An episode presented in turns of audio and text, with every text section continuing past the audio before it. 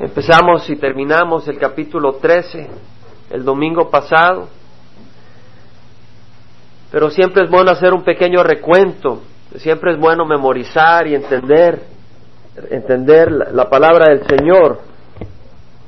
Hemos visto cómo el Señor sacó al pueblo de Israel de la tierra de Egipto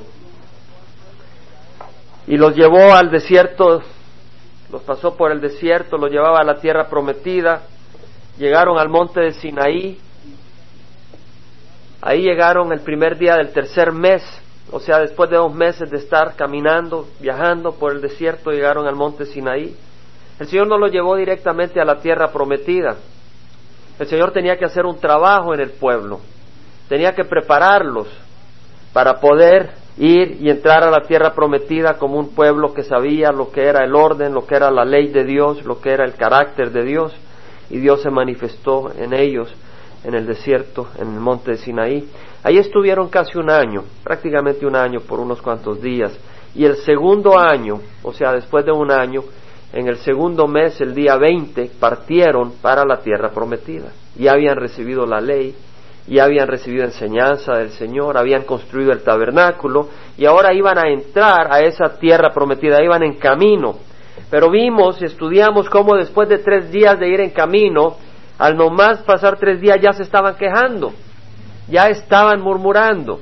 Y a ese lugar le llamaron Tavera porque el Señor eh, bajó fuego divino en cierto lugar del campamento para advertirles que esa no era una manera de conducirse en el camino a la tierra prometida. Pero no pasó eso cuando ya se estaban quejando de nuevo y muchos eh, fueron eh, eh, murieron, ¿verdad? se estaban quejando que, que, los tomates, que los pepinos de Egipto, las carnes que comían, se les habían olvidado que habían sido esclavos en Egipto. Y se estaban acordando de los placeres que tenían en Egipto. Y el Señor les trajo codornices en abundancia y en su gran codicia se llenaron de sacos de codornices. Y el Señor les seguía trayendo el maná. Pero muchos murieron con una plaga por ese, por ese lugar, y ese lugar se llamó Kibrot Hataba, es decir, la tumba de las codicias. Y vimos cómo la codicia te destruye, cómo la codicia te, te acaba, te para, quedas en el desierto, porque la codicia no te va a permitir llegar a la tierra prometida. La codicia te va a enterrar en el desierto. Y una vez más, salieron de ahí, fueron a Hazerot, no más llegaron a Hazerot, ya se estaban quejando de Moisés, se estaban quejando eh, Miriam y Aarón estaban por envidia quejándose de Moisés. En cada paso se estaban quejando, en cada paso estaban murmurando.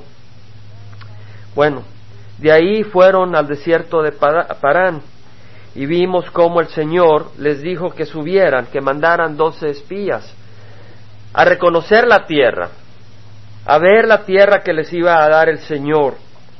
Y dice que en el versículo 17 del capítulo 13, un pequeño recuento que los envió a reconocer la tierra de Caná. Y le dice, ved cómo es la tierra y si la gente que habita es fuerte o débil, si son pocos o muchos, cómo es la tierra en que viven, si es buena o mala, cómo son las ciudades, cómo es el terreno, si es fértil o estéril, si allí hay árboles o no, procurad obtener algo del fruto de la tierra. En otras palabras, el Señor los mandó a reconocer la tierra y estudiamos por qué los mandó a reconocer la tierra. El Señor ya sabía que la tierra que les estaba dando era una tierra que manaba con miel y con leche. El Señor sabía eso perfectamente y el pueblo de Dios ya sabía que le estaban dando una tierra que manaba con miel y con leche. Pero el Señor quería que vieran las promesas del Señor. No solo que oyeran de las promesas, sino que las vieran.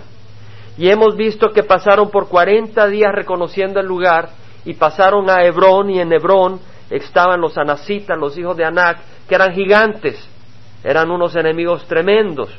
Y vieron que las ciudades estaban amuralladas y eran fuertes y habían árboles y eran lugares fenomenales. La tierra se traga a los hombres, decía, de la abundancia que había en la tierra.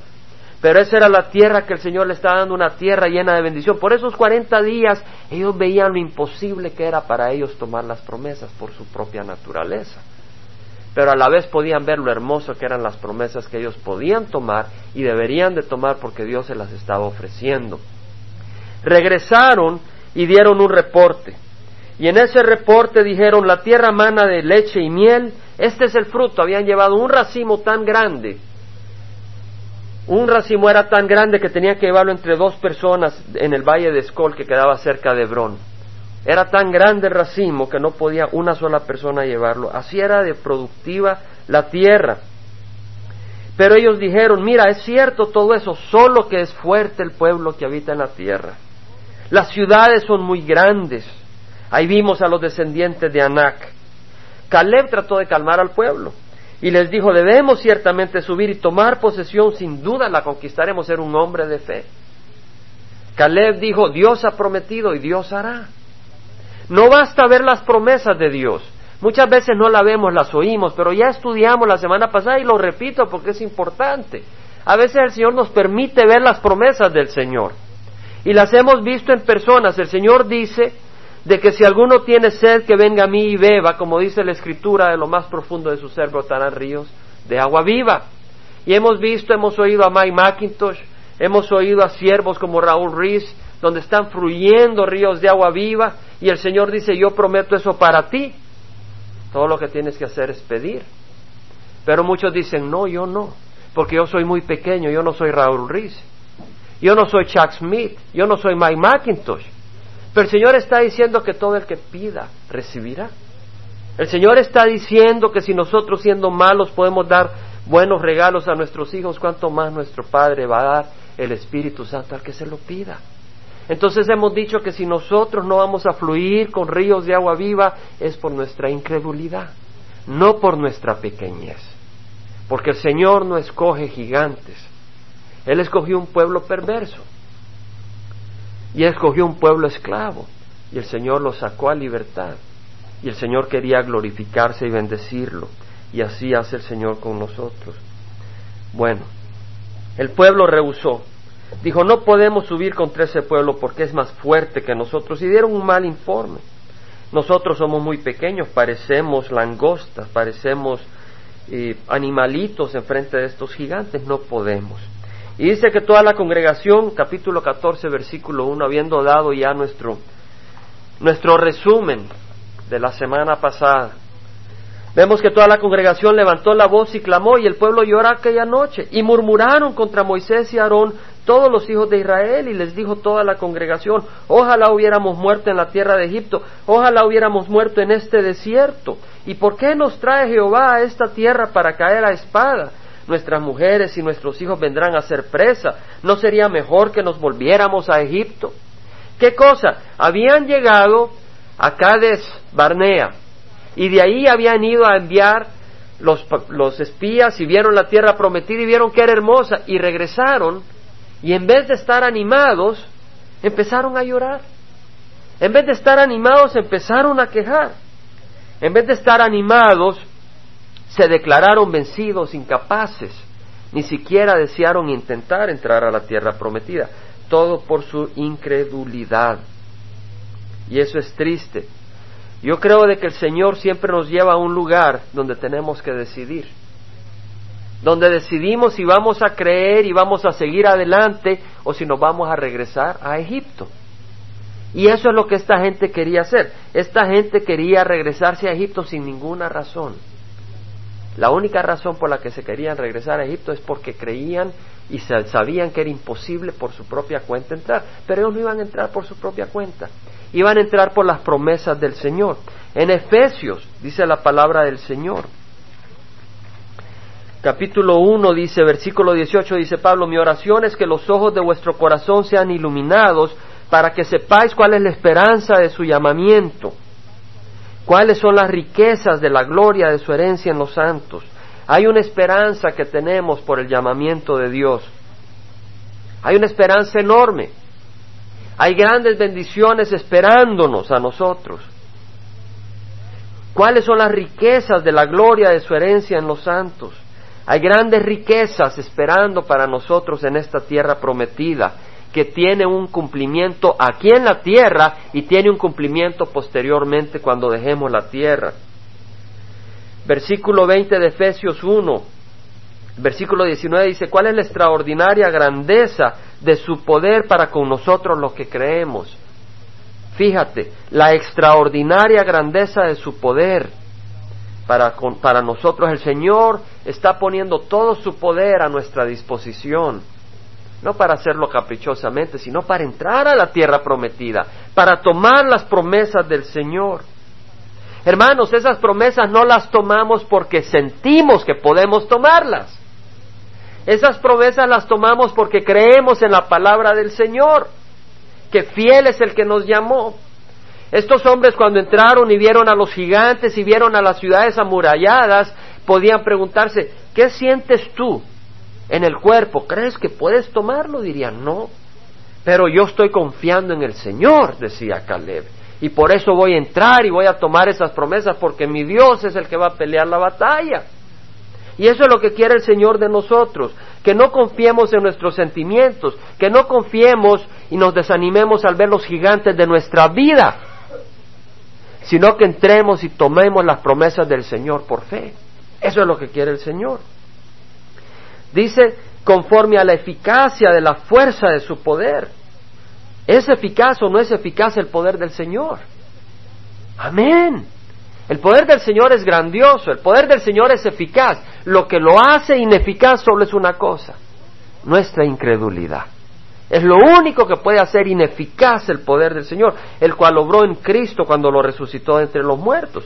Efesios 3, versículo 20 dice que aquel que es poderoso para hacer todo mucho más abundante de lo que pedimos o entendemos según el poder que obra en nosotros. El Señor quiere hacer abundantemente más de lo que pedimos o entendemos. A Él sea la gloria, ese poder que está ya obrando en nosotros. Dios quiere hacer grandes cosas en nuestra vida. Ese poder está efectivo en nosotros. Repitió Felipe ese versículo bíblico que el Señor ha venido para que tengamos vida y la tengamos en abundancia. ¿Qué quiere decir vida en abundancia, hermanos? Esa vida abundante ya es una parte de la promesa de la tierra prometida acá en la tierra. Esa vida abundante es una vida donde amamos a otros. Sabes, cuando tú amas a otros, ahí hay una vida abundante. Ahí hay gozo. Pero cuando tú estás lleno de amargura y de envidia, ahí no hay vida abundante. Ahí hay destrucción. Cuando en ti hay generosidad, cuando en ti hay victoria sobre el pecado, ahí hay vida abundante. Cuando en ti hay fruto espiritual, ahí hay vida abundante. Pero cuando hay inmoralidad, cuando hay avaricia, cuando hay materialismo, ahí es una vida miserable. La vida abundante es la vida que el Señor ha ofrecido y esa vida la podemos tener nosotros ahora.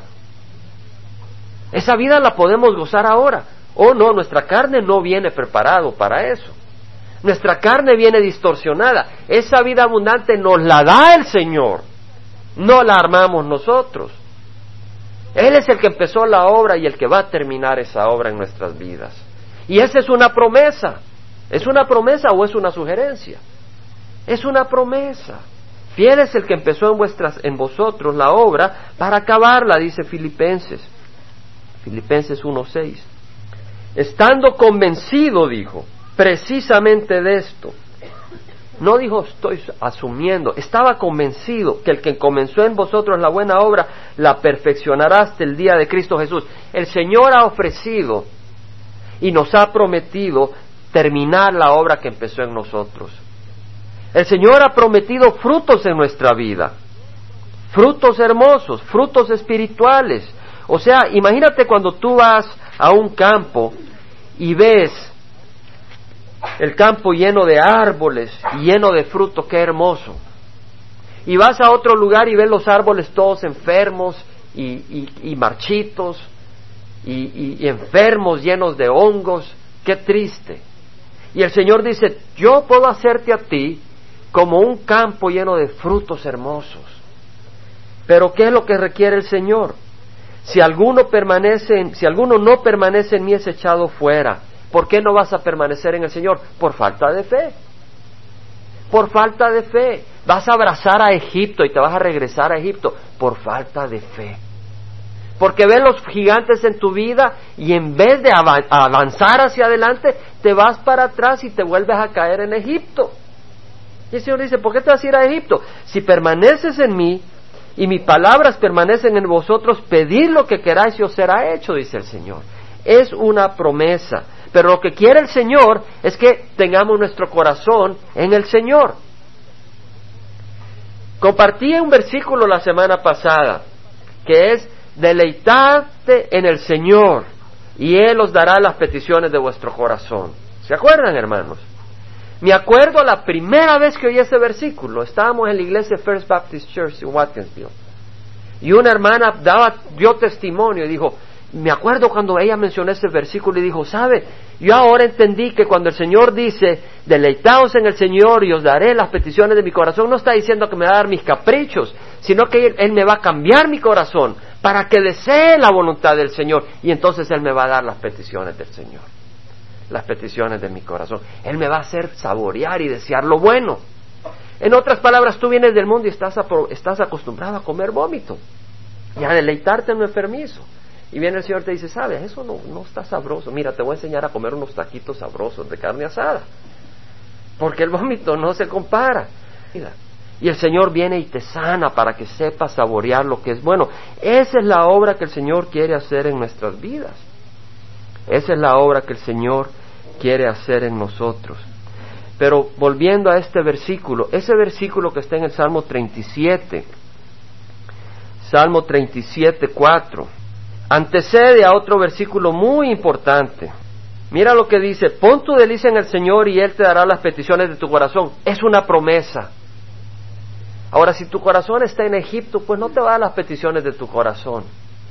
Pero mira el siguiente versículo, encomienda a Jehová tu, tu camino, confía en Él que Él actuará. Piensa en este versículo, confía en Jehová tu camino, encomienda a Jehová tu camino, confía en Él que Él actuará. Y este versículo es muy poderoso. Mira, esto no quiere decir, establece tu camino y di, Señor, bendice mi camino. Yo me acuerdo antes de conocer al Señor, estando en la tradición, uno decía, encomienda, te encomendamos, Señor, mi camino. Pero un camino lleno de egoísmo. Un camino donde tú, a, donde, a quien buscabas complacer era tu vida. Pero el Señor nos ha hecho de tal manera que si nosotros buscamos complacernos a nosotros, nos hallamos vacío. Es cuando buscamos servir al Señor. Cuando buscamos, cuando ponemos el objeto de nuestro amor centrado en el Señor, es cuando somos llenos. Cuando buscamos amar al Señor, cuando buscamos amar al prójimo, es ahí donde somos bendecidos no cuando buscamos nuestro propio ser, porque nosotros no somos dioses. Y cuando nosotros nos ponemos en el altar que solo le corresponde a Dios, ahí somos miserables, ahí estamos vacíos. Ahí estamos vacíos buscando de lugar en lugar, buscando de mujer a mujer, buscando de hombre a hombre, buscando de fiesta a fiesta, buscando de trabajo a trabajo, de carro en carro, de casa en casa, de ropa en ropa. Pero cuando hallamos a Cristo, el Señor es mi pastor, nada me faltará. Eso pasa cuando hallamos a Cristo. Cuando hallamos a Cristo ya no necesitas. Estás satisfecho en Cristo. Él te llena el corazón. Y ahora aquí dice, encomienda a Jehová tu camino. ¿Qué quiere decir? Quiere decir que lo que tú quieres es una vida abundante. No hay nadie en este mundo que no quiera una vida abundante. El problema es que tienen un error, un concepto equivocado de lo que es una vida abundante. Pero una vida abundante es una vida donde reina la paz una vida abundante, como dijimos, es una, una vida donde aparece el amor hacia otros. Una vida abundante es una vida donde hay sacrificio por otros. Una vida abundante es una vida donde sale ese gozo de conocer a Cristo Jesús. Una vida abundante es una vida de servicio al Señor. Hay muchas experiencias cuando estamos sirviendo al Señor, donde sentimos esa vida abundante. ¿Verdad? Hemos tenido el, privilegio de, ministrar con, con este proyecto de encuentro o, tal vez yendo de puerta en puerta y alguien recibe al Señor, en tu corazón sale un gozo que nadie te lo puede explicar. Cuando alguien está conectándose al Señor, hay una vida llena. Entonces, ¿qué quiere decir encomienda a Jehová tu camino? Quiere decir de que el Señor te quiere dar una vida abundante, pero el camino no es tuyo. Dile al Señor, Señor, tú llévame por ese camino a la vida abundante. Fíjate que el pueblo de Israel no fue directo a la tierra prometida, pasó al Sinaí. Porque el Señor para llevarlo a la tierra prometida los iba a pasar por Sinaí porque tenía un propósito. Y lo mismo nosotros queremos entrar a las bendiciones del Señor y el Señor te va a llevar por su camino. Tal vez tú dices, Señor, yo te quiero estar sirviendo de esta manera, pero no sabes cuál es el camino para llegar a ese ministerio. Déjalo en las manos del Señor. Asegúrate que la razón por la que tú tienes deseo de ministrar en esa área es el Señor, no tú. Asegúrate que si tú quieres estar predicando es porque tienes un fuego en el corazón como lo tenía Jeremías para predicar. Asegura que si tú vas a estar alabando, no es porque quieres que te vean, sino porque tú tienes el deseo de alabar al Señor y que otros también se unan a ti para alabar al Señor. Asegúrate que si tú quieres servir en las mesas, es porque tú sabes de que ese ministerio ministra a otros y tú quieres servir. Asegúrate que si tú quieres servir en algún ministerio, tú lo haces porque quieres servir al Señor. Pero dice, Señor, eh, para llegar a hacer este, esta obra ahí en la congregación, aquí o allá, ¿qué debo de hacer? Deja que el Señor te lleve. Haz un paso a la vez. ¿Cuál es un paso a la vez? Obedecer su voz cada día. Y Él se va a encargar de establecer el camino en tu vida. El camino para servirle. Por eso dice, encomienda a Jehová tu camino. Confía en Él, no en tu sabiduría. Nosotros queremos alcanzar la ciudad de Orange. ¿Cierto, hermanos? Varios de nosotros pero no sabemos el camino. Sabemos quién es el camino, Jesucristo. En ocasiones hemos dicho, Señor, no sabemos cómo vamos a alcanzar ahora, pero el Señor nos ha guiado. Empezamos a reunirnos en el YMCA, un lugar escondido. Por ahí estábamos, pero perseveramos. Ahí estábamos. El Señor estaba trabajando en nosotros como trabajó en el pueblo en Sinaí. Y luego se nos abría acá la oportunidad y por fe nos movimos sin saber cómo lo íbamos a hacer. Y hemos visto la mano del Señor. El camino es del Señor. Todo lo que tenemos que hacer es tener el oído sensible para oír la voz del Señor. Confiemos en Él, que Él actuará. Si tú tienes algún deseo, asegúrate que ese deseo, Cristo es el centro. Cristo, Cristo, muere. La palabra del Señor dice a través de Pablo, con Cristo he sido crucificado, ya no soy yo el que vive, sino Cristo vive en mí. Entonces muere y pone a Cristo. Y entonces dice, Señor, esto es lo que yo deseo que mi vida haga en, tu, en, tu, en tu jardín. Y entonces dice, Señor, yo no sé cómo. Te dejo a ti que hagas el camino. Te dejo a ti que dirijas y traces el camino. Hermanos, volviendo al libro de números, Dice que versículo 5, Moisés y Aarón cayeron, porque estos decían, nombremos un jefe y volvamos a Egipto. Entonces Moisés y Aarón cayeron sobre sus rostros en presencia de toda la asamblea de la congregación de los hijos de Israel. ¿Por qué cayeron? Cayeron clamando al Señor, Señor, mira lo que está ocurriendo, Señor, ten misericordia, clamó Moisés y Aarón. Y Josué, hijo de Nun, y Caleb, hijo de Jefone, que eran de los que habían reconocido la tierra, rasgaron sus vestidos y hablaron a toda la congregación de los hijos de Israel, diciendo, la tierra por la que pasamos para reconocerla es una tierra buena en gran manera. Si el Señor se agrada de nosotros, nos llevará a esa tierra y nos la dará. Es una tierra que emana leche y miel. Sabía Josué, sabía Caleb quienes iba a dar la tierra, era el Señor. Solo que no os rebeléis contra el Señor ni tengáis miedo de la gente de la tierra, pues serán presa nuestra. Su protección les ha sido quitada y el Señor está con nosotros, no les tengáis miedo. Pero toda la congregación dijo que los apedrearan.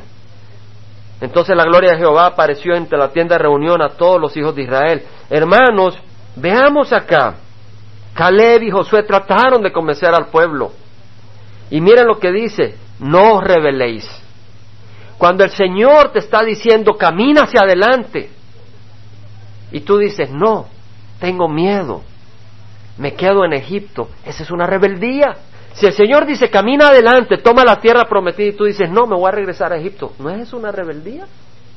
Hermanos, y cuando nosotros, en vez de dejar que el Espíritu nos llene, y en vez de dejar de que lo que guíe nuestra vida sea una pasión para servir al Señor, buscamos una posición cómoda en Orange County.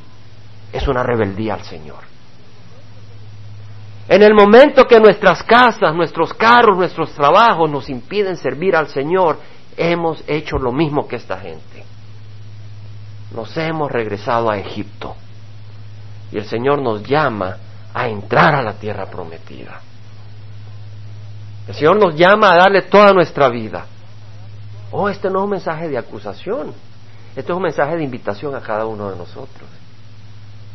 Porque ese es el mensaje que nos da el Señor. El Señor nos dice, no te dejes, no, don't settle for less. No, te, no negocies por menos. No te quedes contento con lo que te ofrece Egipto cuando te estoy dando una tierra llena de gozo, una tierra de verdadera. Oh sí, es un camino que no es fácil. Es un camino que a veces es muy difícil.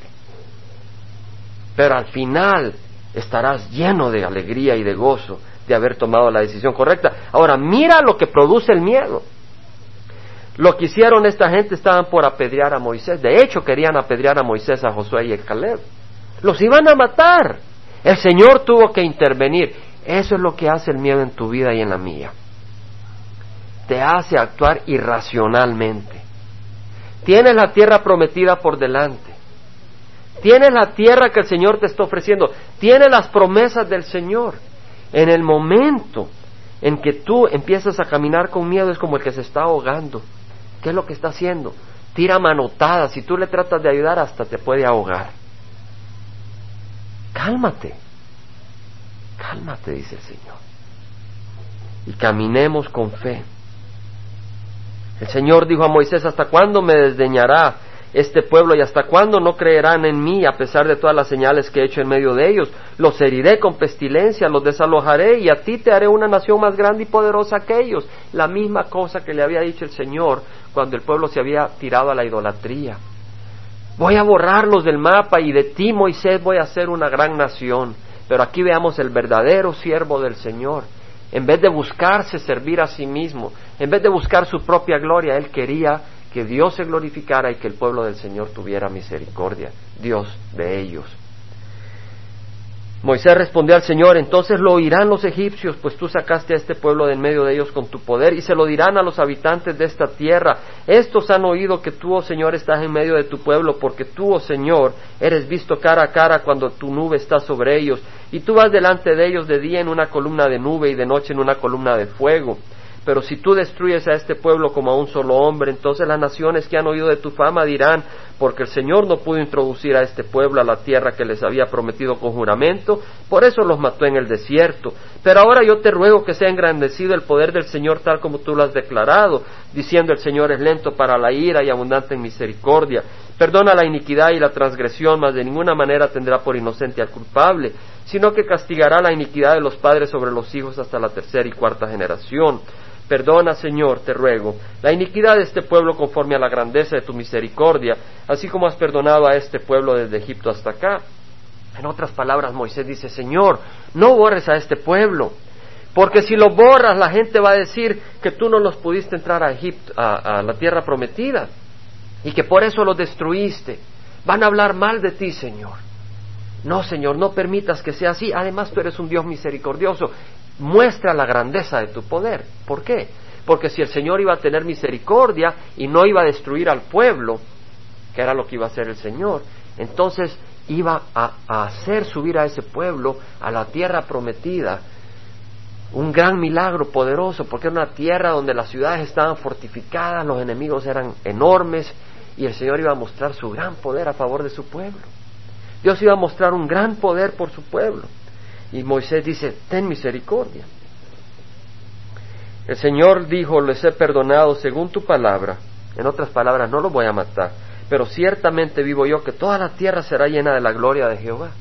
El Señor proclamó una profecía de que un día toda la tierra va a estar llena de la gloria del conocimiento del Señor. Va a ser en el milenio. Y ya viene pronto. Viene pronto ese tiempo. ¿Estamos listos? El Señor dijo que fue probado diez veces. Diez quiere decir completo. Quiere decir el Señor, hasta acá, ya no más. Eso fue lo que dijo el Señor. Me has probado diez veces y sabes, de que fue efectivamente diez veces.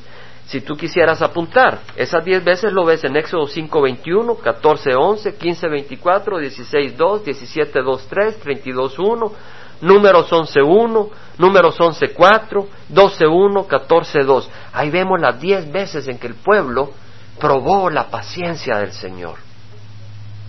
Diez veces probó el pueblo la paciencia del Señor y el Señor dijo, ya estuvo. Me has probado tanto que no vas a entrar a la tierra prometida. ¡Wow! Qué triste, ¿verdad? Qué triste que si nosotros caminamos en incredulidad, no vamos a entrar a la tierra prometida. La prueba que le perteneces es que no te regresas a Egipto. Esa es la prueba que le perteneces.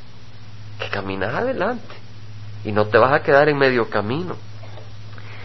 Nada más en el libro de Éxodo capítulo 5 tenemos el primer caso que el pueblo probó al Señor. Estaban en Egipto y el Señor había anunciado a través de Moisés a Faraón que dejaran al pueblo ir. Pero Faraón puso más presión sobre los eh, israelitas y los azotaron y les hicieron la vida más difícil y les obligaron a ir a traer paja, la que antes recogían y se las daban, ahora ellos mismos la tenían que recoger y la carga de trabajo no se les disminuía. Y en el versículo 21 dice que le dijeron a Moisés y a Aarón, mire Jehová entre vosotros y os juzgue, pues nos habéis hecho odiosos ante los ojos de Faraón y ante los ojos de sus siervos, poniéndoles una espada en la mano para que nos maten. Considera, considera lo que el Señor consideró que lo estaban probando. Estos hombres, cuando se puso caliente la situación, se quejaron. En vez de decir al Señor, Señor, ayúdanos, Señor, líbranos, se quejaron contra Moisés, se quejaron contra Aarón y dijeron, nos has hecho odiosos, les has puesto una espada en la mano para que nos maten. Empezaron a hablar tonterías. Y el Señor dijo, sabes, ahí a mí me estás probando, dijo el Señor. Pero sabes qué, cuando se está poniendo difícil la situación donde hay un gigante en tu vida, aquí el gigante era la esclavitud, aquí el gigante era el abuso de estos eh, egipcios sobre los israelitas. Y se, se fue poniendo más difícil. ¿Cuándo? cuando venía la liberación del Señor. Es ahí cuando se puso más difícil. El Señor venía a liberar y Satanás no estaba contento. Entonces Satanás manipuló a los egipcios para hacerle la vida más miserable a los, a los israelitas. Y así es en nuestra vida. Cuando hay gigantes en nuestra vida difíciles y el Señor está por romper esas barreras y darnos la victoria, más grandes se ponen esos gigantes. Porque el enemigo está usando y está atacando, pero el Señor va a destruir y te va a dar la victoria. Es lo que tenemos que aprender acá. En Éxodo 14, la misma situación. Ahí volvieron a tentar al Señor. Estaban enfrente del Mar Rojo. Tenían al ejército de Faraón por detrás. Y, clamaron, atrás el ejército, adelante el mar, nos ahogamos. Y le dijeron a Moisés, ¿por qué nos has tratado de esta manera sacándonos de Egipto? Volvieron a quejarse. Y muchas veces tú tienes el mar rojo adelante y Egipto atrás. Y todo lo que tienes que hacer es creer las promesas del Señor, aceptarlas y caminar hacia adelante. Caminar hacia adelante no regresarte atrás, no quejarte. En Éxodo 15, 24, después de pasar el mar rojo, vuelven a murmurar contra Moisés porque les faltaba agua. Y el agua era amarga y el Señor les da agua dulce a través de la cruz, a través de ese árbol que tiran y convierte el agua amarga en agua dulce. Pero una vez más habían murmurado. En Éxodo 16, 2, querían comer, querían carne, y volvieron a murmurar contra Moisés y Aarón en el desierto. Ojalá hubiéramos muerto a manos de Jehová, en vez de tener un corazón agradecido. En Éxodo 17, 2 y 3 volvieron a, estaban en Refidim y necesitaban agua una vez más y en vez de orar, en vez de pedir al Señor, se quejaron y murmuraron. Volvieron a murmurar, ¿por qué nos has hecho subir de Egipto para matarnos de sed a nosotros, a nuestros hijos y a nuestros ganados? Acusando infielmente a, Moisés. En Éxodo 32, una vez más dijeron, este Moisés no sabemos qué pasó con él. Hagámonos un ídolo de oro. Y luego hicieron ese becerro y dijeron, este es el que nos sacó de Egipto. En números 11.1 ya compartimos al principio. Ante la adversidad cuando salieron de Sinaí volvieron a murmurar. Luego volvieron a murmurar en Kibrot Hataba, que, deseaban las cosas de Egipto. Luego volvieron a murmurar en Hazerot, la novena vez. Y la décima vez aquí volvieron a murmurar. ¿Y sabe lo que nos dice el Señor a nosotros? ¿Qué nos dice, hermanos? ¿Qué nos dice el Señor? Que no murmuremos. ¿Cierto, hermanos? Yo sé que en esta congregación nadie murmura, pero el 99% de las congregaciones la gente murmura. Y yo sé que aquí no hay nadie que murmure. En el trabajo ninguno de nosotros murmura. En su hogar ninguno de nosotros murmura. Oh, nosotros queremos oír un mensaje muy bonito, pero que toque al vecino, no donde nos duele. El Señor nos dice que no murmuremos, que oremos. Y cuando se pone caliente la cosa es porque el Señor nos va a traer una gran salvación. Cuando se pone caliente la cosa es porque el Señor nos trae una gran salvación. Lo que tenemos que hacer es tomar la promesa, no solo verla. Si lo que tú necesitas es el Espíritu Santo, mira siervos que están llenos y sabes, no, no digas, yo soy muy pequeño. Tú vas a ser un gran siervo del Señor una gran sierva del Señor. Lo que te lo impedirá es tu incredulidad nomás. No el Señor ni tú, tu incredulidad. Esta es una sección que trae mucha enseñanza para nuestras vidas, hermanos. Mucha enseñanza. Y esta es una, esta es una enseñanza que el, el enemigo no le gusta. Porque es una área donde toda iglesia necesita crecer. En tomar las promesas del Señor. Tú nos has dado tu palabra, Señor. Te rogamos, Padre, que nuestro corazón, Señor, reciba de ti, Señor, lo que nos has hablado. Ayúdanos, Señor, a no murmurar. Perdónanos, Padre. Ayúdanos, Señor, a ponerte a ti sobre todas las cosas. Ayúdanos, Señor, a tomar las promesas a no asustarnos por los gigantes y querer abrazar a Egipto. Y lo hemos hecho muchas veces. Perdónanos, Padre. Pero hoy queremos abrazar una promesa que tú dices como lo compartimos el domingo pasado, que el que viene a ti, el velo es quitado. Y todos nosotros mirando en un espejo, la gloria del Señor, estamos siendo transformados en su misma imagen, de gloria en gloria. No es solo una promesa, es una realidad. Dice que cuando venimos a ti, el velo es quitado y somos siendo transformados de gloria en gloria a tu imagen. Así que tú ahí donde estás, dile al Señor, Gracias por transformarme de gloria en gloria. No seas incrédulo. No seas incrédula. Dale gracias al Señor que te está transformando de gloria en gloria. Dale gracias. Dale gracias. Eso sí, si tú eres incrédula, si tú prefieres Egipto, entonces yo te invito a que examines si realmente le perteneces. ¿En dónde está tu corazón? ¿En el Señor o en Egipto? Si está en Egipto, examina a quién le perteneces, pídele perdón y pídele que entre a tu vida y te dé una nueva vida. Pídalo ahí donde estás. Gracias Señor. Gracias Padre. Gracias, Señor.